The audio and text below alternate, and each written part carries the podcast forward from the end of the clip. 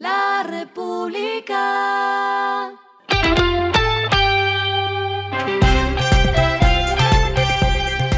Al final de la jornada, esto es lo que debes saber sobre el comportamiento de los negocios, las finanzas y la economía. Las movidas de hoy fueron.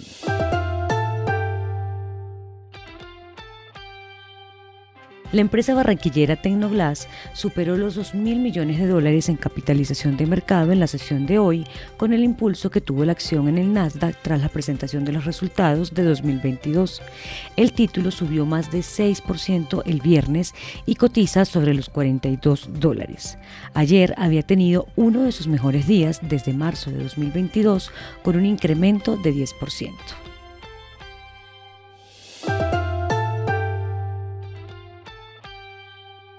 En medio de la crisis que se presenta en la zona rural de San Vicente del Caguán, Caquetá, entre campesinos y la policía, debido a los intentos de ingreso en las instalaciones de Emerald Energy por parte de comunidades indígenas, la empresa china estaría considerando irse del país, afirmó Francisco José Lloreda, presidente de la Asociación Colombiana de Petróleo y Gas, en entrevista con la FM.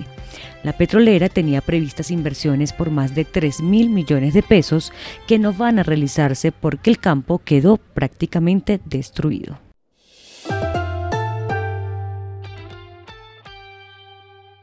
La Asociación Colombiana de Agencias de Viaje y Turismo, ANATO, estima que entre 30% y 40% de los tiquetes de Viva Air fueron comprados a través de estas empresas, impulsados por los paquetes de vuelo y hotel que ofrecía Viva. El gremio está haciendo una encuesta entre sus asociados para entender el impacto de la suspensión de las operaciones de la línea aérea entre las agencias. Los resultados preliminares del sondeo indican que el valor de los tiquetes perdidos es de 4.400 millones de pesos. Lo que está pasando con su dinero.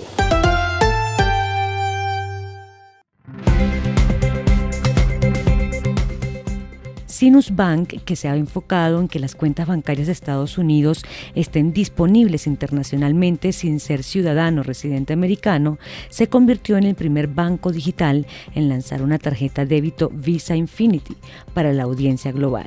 El anuncio también significó un hito para el banco, pues se convierte en la primera entidad financiera internacional en convertirse en un miembro principal de Visa en 2022.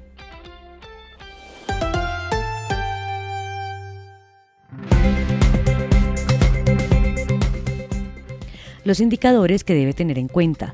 El dólar cerró en 4.780,89 pesos, bajó 74,94 pesos. El euro cerró en 5.074,91 pesos, bajó 74,69 pesos. El petróleo se cotizó en 79,79 dólares el barril. La carga de café se vende a 2 millones 10 mil pesos y en la bolsa se cotiza a 2,32 dólares. Lo clave en el día.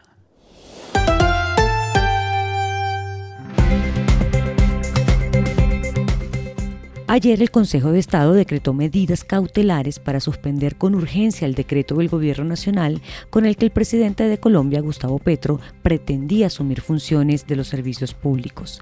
En la tarde del lunes, el superintendente de servicios, Dagoberto Quiroga, dijo a este diario que la decisión será apelada. La medida es provisional y cautelar, desde luego la apelaremos. Haremos todo lo posible y presentaremos los recursos necesarios, resaltó Quiroga. A esta hora en el mundo. La Reserva Federal dijo que serían necesarias nuevas subidas de los tipos de interés para restablecer la estabilidad de precios. El comité está firmemente comprometido a devolver la inflación a su objetivo de 2%, dijo la Reserva Federal en su informe semestral al Congreso de Estados Unidos. Los funcionarios esperan que los continuos aumentos en el rango objetivo serán apropiados para alcanzar una orientación de la política monetaria que sea suficientemente restrictiva.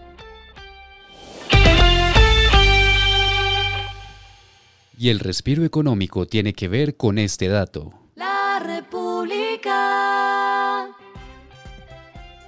Apple está liderando un proyecto revolucionario que se remonta a la era de Steve Jobs, el monitoreo continuo y no invasivo de glucosa en sangre a través del Apple Watch.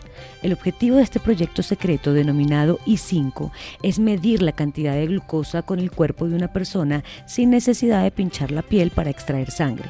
Tras alcanzar recientemente importantes hitos, la empresa cree que podría llegar a comercializar el sistema de control de la glucosa. República.